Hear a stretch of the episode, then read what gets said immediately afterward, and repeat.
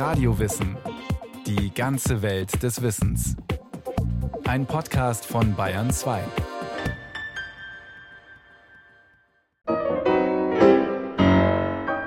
Spontaneität erleben wir, wenn die Liebe zu einem anderen Menschen plötzlich in uns aufquillt. Dann haben wir vielleicht eine Ahnung davon, was das menschliche Leben sein könnte. Der deutsch-amerikanische Psychoanalytiker und Philosoph Erich Fromm in seinem Buch Die Furcht vor der Freiheit. Spontan. Von lateinisch spontaneus. Frei, freiwillig, von selbst, ohne äußere Einwirkung, aus eigenem Antrieb erfolgend. Spontanaktion. Die Handlung eines Lebewesens, zu der der Antrieb im Innern des Organismus liegt. Spontaneität. Neulateinisch die Freiwilligkeit, die Selbsttätigkeit, die Selbstbestimmung im Gegensatz zur Rezeptivität. Aus dem Wörterbuch der philosophischen Begriffe. Spontaneität ist eine adäquate Reaktion auf eine neue Situation oder eine neue Reaktion auf eine alte Situation. Der amerikanische Arzt und Soziologe Jacob Levi Moreno, einer der Begründer der Gruppenpsychotherapie.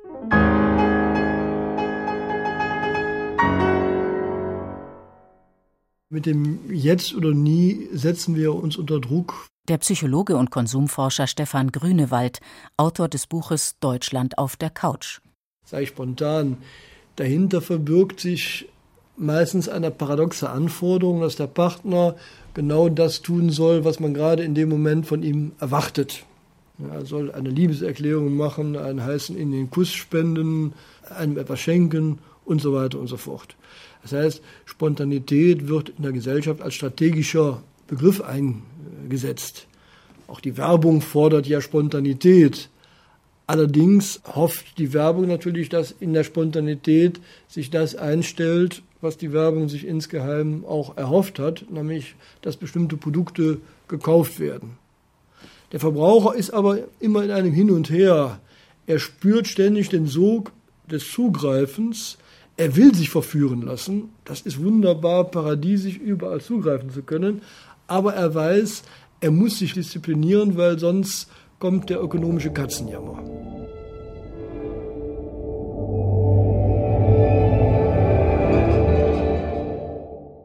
Und interessant ist, an welchen Stellen diese selbst auferlegte Reglementierung ausgehebelt wird.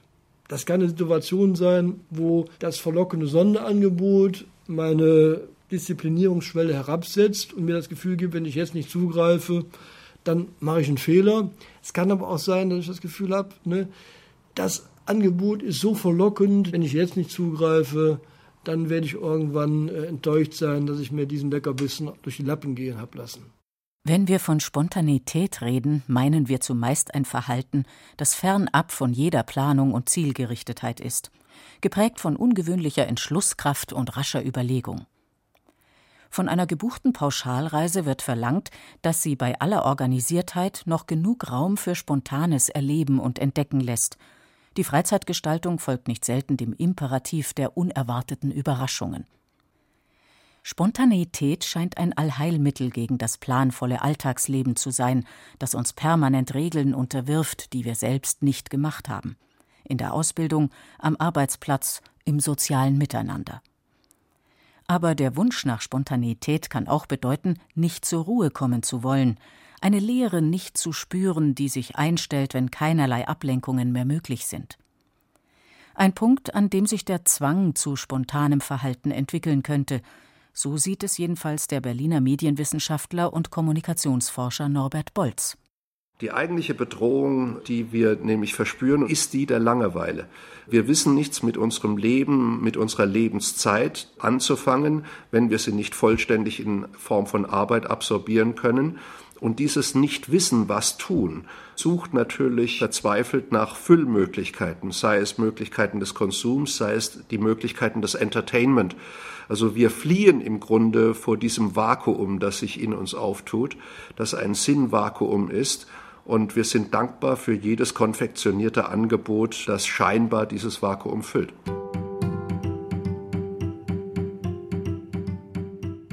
Nicht übermäßig viel zu planen gilt als Ausdruck von individueller Freiheit. Psychologen wie Stefan Grünewald berichten hier von einer ebenso überraschenden wie zweischneidigen Komponente in unserem Seelenleben, dem Verwandlungshunger. Denn auf der einen Seite spüren wir ständig den Impuls, in alltägliche Abläufe einzugreifen, andererseits aber sind wir genauso oft damit beschäftigt, diese spontane Lust nach kleinen Veränderungen zu reglementieren und abzuwerten. Für Stefan Grünewald, Mitbegründer eines der größten deutschen Institute für Markt- und Wirkungsanalyse, wird dies besonders auf einem Feld deutlich, beim Kaufverhalten. Was wir beobachten, ist, dass die Menschen schon Ne, gerade in der heutigen Gesellschaft, wo es ein Überangebot an Promotion-Angeboten, an Preisreduzierungen, an Sonderangeboten, an Schnäppchen gibt, dass sie schon genau überlegen, was kann ich jetzt tun, damit ich nicht zu Hause merke, diese zehn Dosen Rama, die ich mir gerade gekauft habe, die kriege ich ein Lebtag nicht mehr verschmiert. Oder wenn sie verschmiert sind, dann ist das Verfallsdatum abgeschmiert. Also es gibt da mittlerweile eine gewisse Skepsis, die hat sich jetzt nach der Bankenkrise natürlich auch nochmal vergrößert. Welchen Verlockungen kann man überhaupt noch trauen? Und gibt es nicht ein Alltagsmaß, was brauche ich für mein Leben, das regulierend eingreift? Also nicht mehr alles kaufen, sondern das kaufen, das, was einem auch einen gewissen Mehrwert verspricht. Das berühmte Shoppen, jenes sich treiben lassen durch die Einkaufsmeilen unserer Großstädte, es ist eines dieser Rituale, in denen wir versuchen, Inseln des Spontanen in einem Meer der Ordnung und einengenden Vernunft zu erzeugen. Jeder kennt das Phänomen, mit wesentlich mehr Gütern nach Hause zu kommen, als eigentlich geplant oder dringend nötig war. Marketingstrategen wissen das natürlich seit langem und verstärken diese Tendenz, indem alle Produkte, die zum täglichen Verbrauch gehören, Milch, Butter oder Brot, meist im hinteren Teil eines Supermarktes zu finden sind. Auf dem Weg dahin geschehen dann meist die Spontankäufe. Wobei die Deutschen natürlich, wenn man das jetzt so gesamtgesellschaftlich sieht, glaube ich, nicht Gefahr laufen, überspontan zu sein. Die meisten Verbraucher binden sich dann auch sehr akkurat an ihren Einkaufszettel.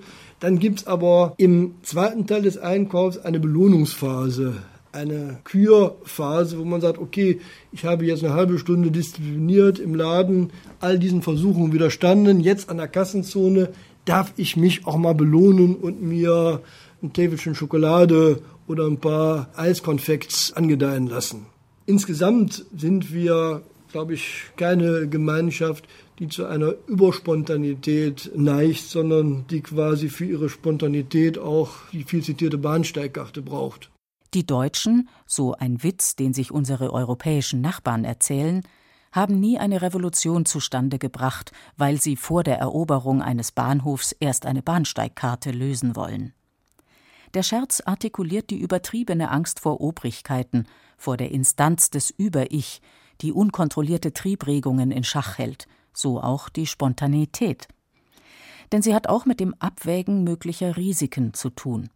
Schließlich würde niemand plötzlich eine vielbefahrene Hauptverkehrsstraße überqueren, bloß weil er auf der anderen Straßenseite einen alten Bekannten sieht. Erziehungswissenschaftler sprechen hier vom sogenannten Odysseus-Faktor, der der Spontanität Grenzen aufzeigen soll. Es ist dem Menschen zwar angeboren, ständig nach Neuem und Unsicherem zu suchen, so wie der griechische Held Odysseus zehn Jahre auf dem Meer herumirrte, doch will er sich auch vor den möglichen negativen Folgen schützen, so wie Odysseus.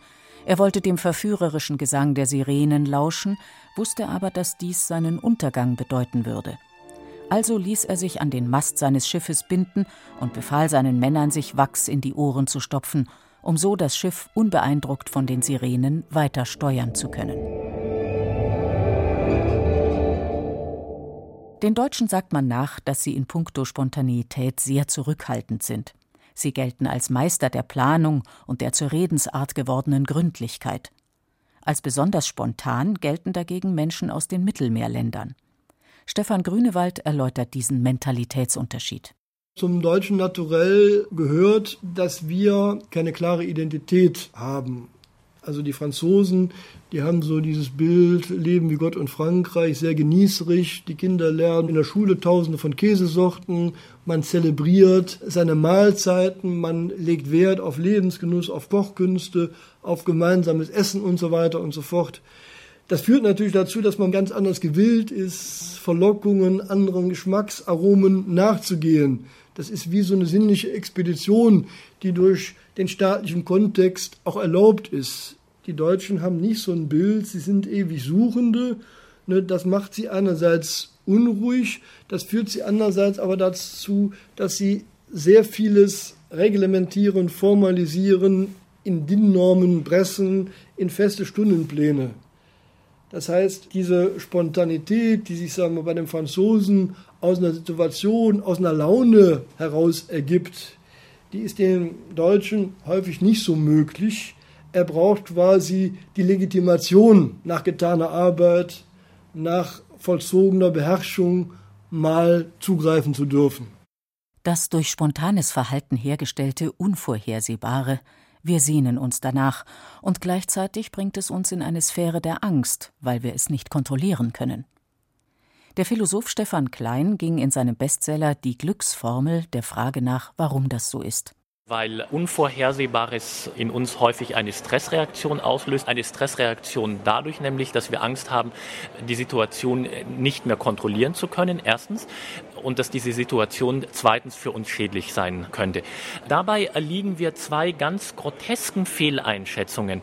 Die erste Fehleinschätzung ist, wir glauben also systematisch, dass wir die Welt besser kennen und dass wir sie besser planen, dass wir sie besser beeinflussen können, als wir es tatsächlich können. Das ist also eine gewisse Überheblichkeit. Mit dieser Überheblichkeit einher geht erstaunlicherweise eine seltsame Verzagtheit. Wir haben Angst vor Situationen, die neu sind, die wir nicht kennen und unterschätzen dabei unsere Fähigkeit, mit unvorhergesehenen Situationen umzugehen. Dabei ist der Mensch Kraft seines Gehirns natürlich das anpassungsfähigste Wesen, das die Natur je hervorgebracht hat. Ein Wesen, dessen Erfolg sich gerade des Umstandes verdankt, dass wir so flexibel reagieren können.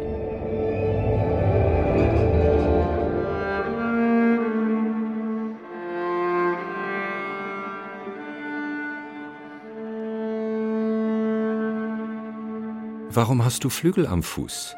Ich fliege wie der Wind. Warum trägst du in der Hand ein spitzes Messer? Um die Menschen daran zu erinnern, dass ich spitzer bin als ein Messer. Warum fällt dir eine Haarlocke in die Stirn? Damit mich ergreifen kann, wer mir begegnet. Warum bist du am Hinterkopf kahl? Wenn ich mit fliegendem Fuß erst einmal vorbeigeglitten bin, wird mich auch keiner von hinten erwischen, so sehr er sich auch bemüht. So beschreibt ein antikes Gedicht den Gott Kairos. Er galt als der Gott des rechten Zeitpunkts, der günstigen Gelegenheit. Unsere Redewendung die Gelegenheit beim Schopfpacken geht auf ihn zurück, denn er wurde dargestellt als ein Wesen mit einem langen Haarschopf, der jedoch an seiner Stirnseite wuchs. Nur wer der spontan sich bietenden Chance ins Gesicht sah, konnte sie ergreifen. Danach war es zu spät. Die kairotische Zeit war die Spanne, in der Spontaneität und nicht Grübelei gefordert war. Heutzutage versucht man oft auf künstliche Weise diese Jetzt- oder Nie-Momente zu erzeugen, indem man Situationen konstruiert, in denen sich möglicherweise spontane Verhaltensänderungen einstellen. Stefan Grünewald nennt ein Beispiel. Diesen Wunsch, etwas zu verwandeln, vielleicht auch mal andere Liebespartner zu haben, das ist ja eine, Sache, die eigentlich immer in uns schlummert und wir fahren dann halt mit dem Kegelclub irgendwo hin, wo wir wissen, in diesem Hotel sind dann auch zig andere Kegelclubs, die sich dann nach Mitternacht die Kugeln zuschieben werden. Das heißt, da sind wir ja wieder in der Planbarkeit. Das haben wir hier in Köln ja im Karneval. Das ist ja auch alles andere als eine spontane Verwandlung, sondern wir können jedes Jahr die Uhr nachstellen. Ne? Altweibertag um 11.11 Uhr, ne, da ziehen die Leute ihre Tröten raus und laufen zum Altermarkt und besaufen sich und dann am Aschermittwoch, Punkt um 12 ist alles wieder vorbei. Es geht ja hier, sagen wir, um so ein systematisches Ausrasten, um ein aus der Spur springen. Damit der Kulturbetrieb das aushält, wird das genauestens vorgeplant und reglementiert. Und damit ist es auch nicht mehr überraschend. Überraschend wäre es, wenn ich Aschermittwoch mit der Pappnase rumlaufe, dann würden alle gucken.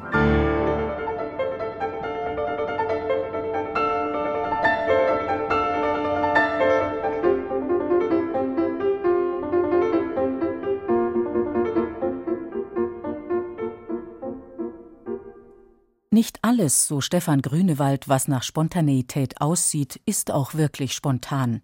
Nicht umsonst besage schließlich eine der wichtigsten rheinischen Redensarten, dass der Karneval und die durch ihn geförderte Spontaneität eine todernste Angelegenheit ist, die sehr viel Planung erfordert.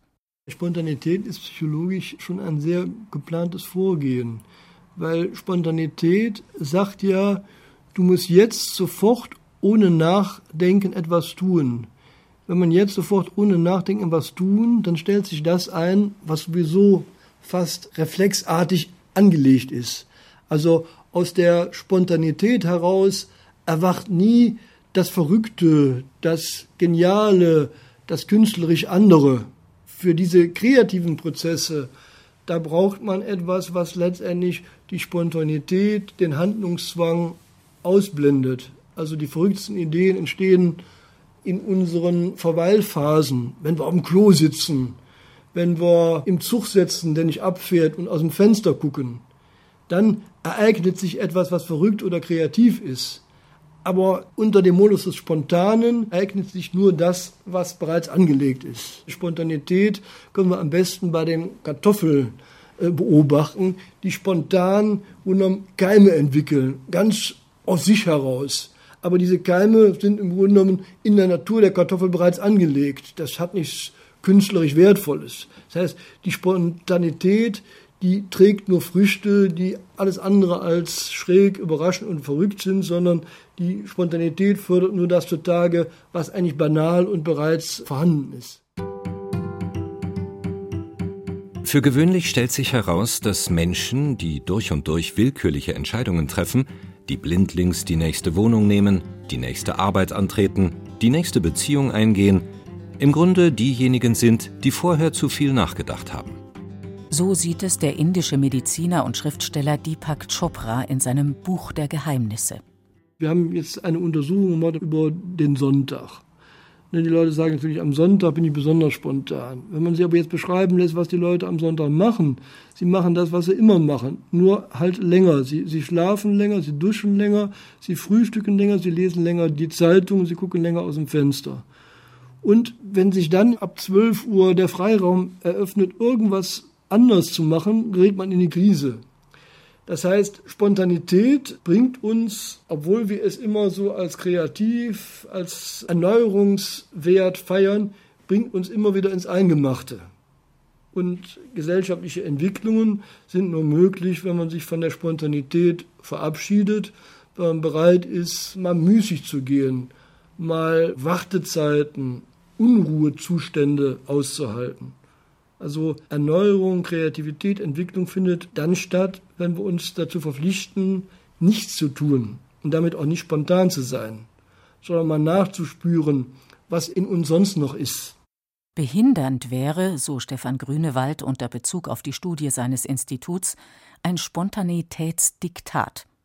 Jeder Handlungsplan, jeder Schritt der Persönlichkeitsentwicklung würde nur dann akzeptiert, wenn er unter völliger Vernachlässigung von Überlegung und Abwägung stattfinden könnte.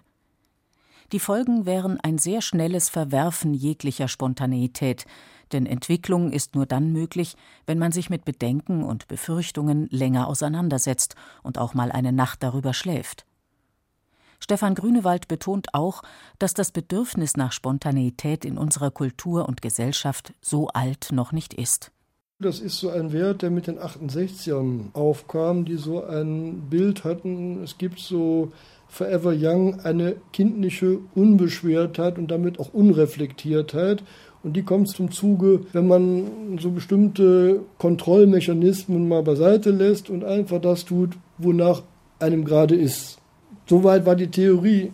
Nur wenn man dem nachgeht, dann sind diese Überlegungen, diese Zensurierungen, diese Widerstände, die wir haben, ja etwas, was auch in uns was bewegt, was uns auf neue Gleise führt. Wenn wir das nicht haben, dann bleiben wir immer im Gleichen. Also dann würden wir ewig Daumen lutschen oder Bier trinken. Und erst indem wir im Grunde genommen es reflektieren, mal zurücktreten, entsteht mal der Wunsch, etwas zu machen, was neu ist und was noch nicht spontan in uns drin ist.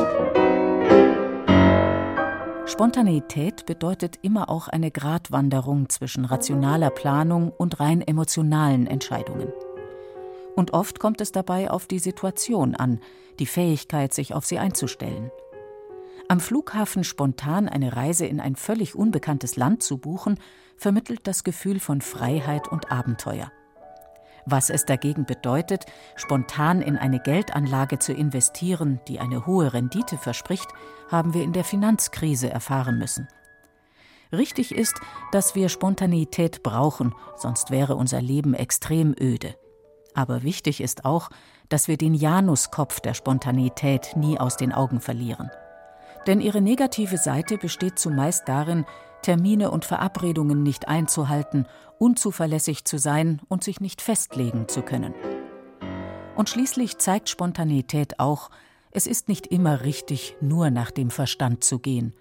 Der deutsche Philosoph und Schriftsteller Gotthold Ephraim Lessing Es wäre wenig in der Welt unternommen worden, wenn man immer nur auf den Ausgang gesehen hätte.